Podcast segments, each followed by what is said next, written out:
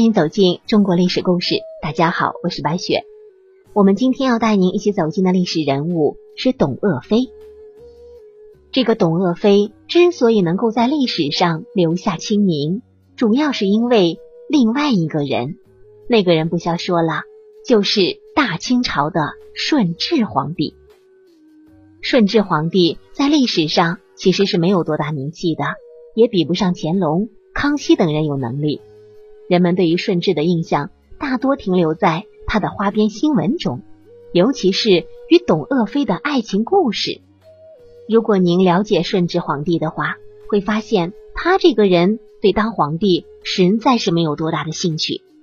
按照我们一般人的思维来想，古人的思想都是传统保守的，可顺治执政期间却做出了一件让人诧异的事情，就是把自己的弟媳妇董鄂妃接入皇宫中。封其为妃，也就是说啊，董鄂妃遇到顺治的时候，她早已经嫁人，成为他人的媳妇儿，并且嫁的人还是前皇帝的第十一个儿子伯母伯果儿，爵位为襄昭亲王。那么，为何顺治皇帝会做出这种让人认为是最荒唐的事情来呢？在解答这个问题之前，我们先来了解一下。董鄂妃这个人物，董鄂妃并不姓董，而是姓氏董鄂。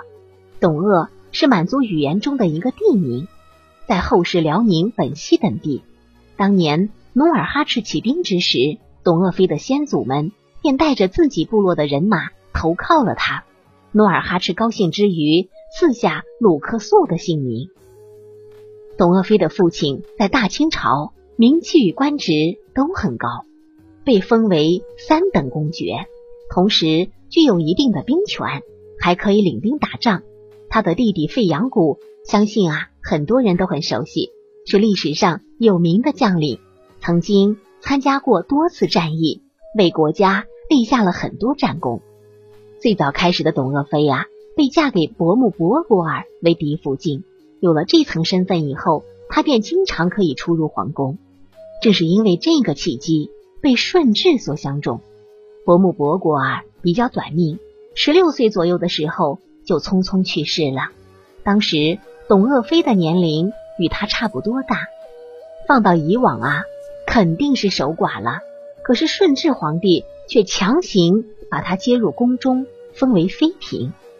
虽然董鄂妃与伯母伯果儿有夫妻之名，但是因为年纪比较小，还没有产生夫妻之实，所以。在伯母伯果儿死后的二十多天里，董鄂妃就被接入皇宫。许多人将顺治皇帝描绘成一个痴情的人，但是啊，历史上的顺治其实也并非如此。他一开始肯定是有妻子的，是孝庄太后给他选的博尔济吉特使。可是这场婚姻从头到尾都是政治利益，因此啊，顺治皇帝非常不满意。两个人的婚后生活也是很不和谐的，还没过几年，这个皇后就被顺治皇帝废去。顺治的第二个皇后也是不如他的意，直到董鄂妃的出现，才让顺治开始痴心一人。董鄂妃仅仅才入宫一个月，就被封为贤妃，之后没过多久，又马上加封为皇贵妃，这封赏速度简直像坐了火箭似的。并且啊，顺治为了董鄂妃，曾两次大赦天下。古代的大赦一般有两种情况，一个是新皇帝即位，另一个就是国家遭遇了大灾难。后妃封赏极少有大赦天下的，可是顺治皇帝就这么做了，而且还做了两次。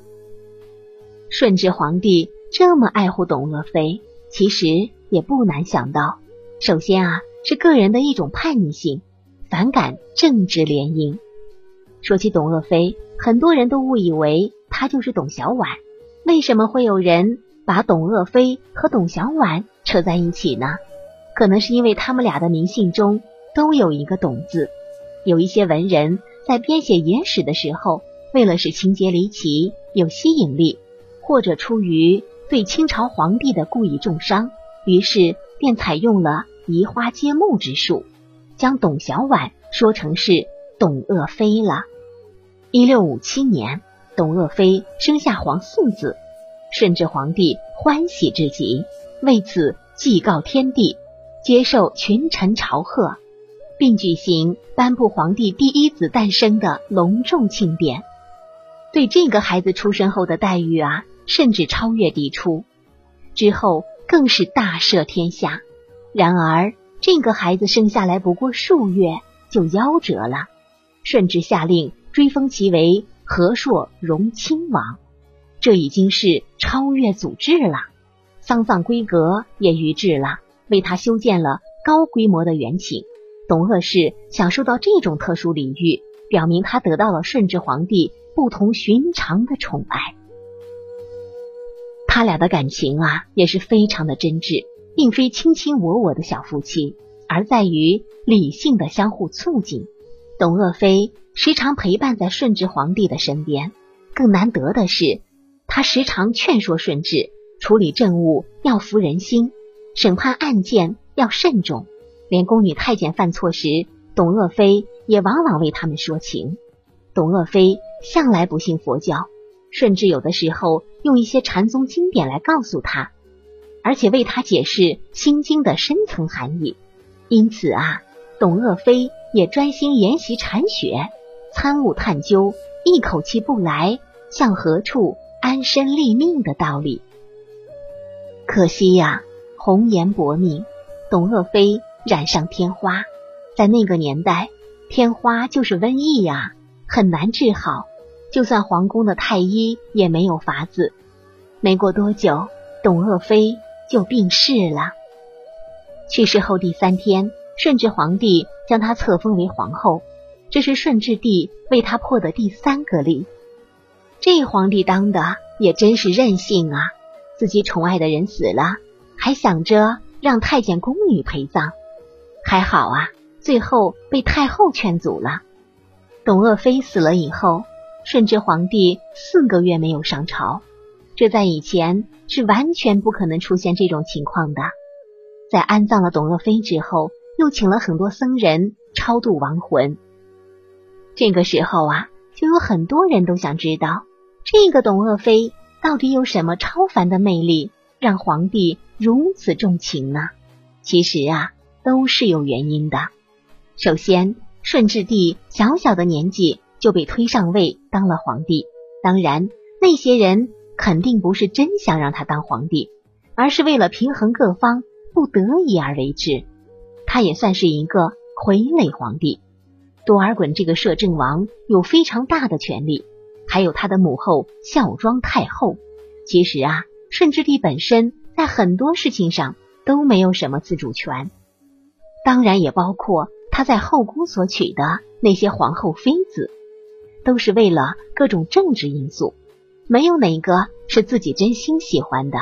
而董鄂氏为人温柔体贴，善解人意，人又非常聪明，是一个才女。对很多事啊都有独到的见解，还能为顺治皇帝排忧解难。就算是贵为皇帝，也是只想有一个真心对自己的人。这个想法对于一个普通人来说有错吗？而这个董鄂氏，在平常的生活里就像普通人家的亲子。每次顺治皇帝一下早朝，他就准备好了吃食，起居上也是问寒问暖。顺治每次看奏章看到半夜的时候，他都会陪在旁边，帮他研墨点灯，送上汤茶点心。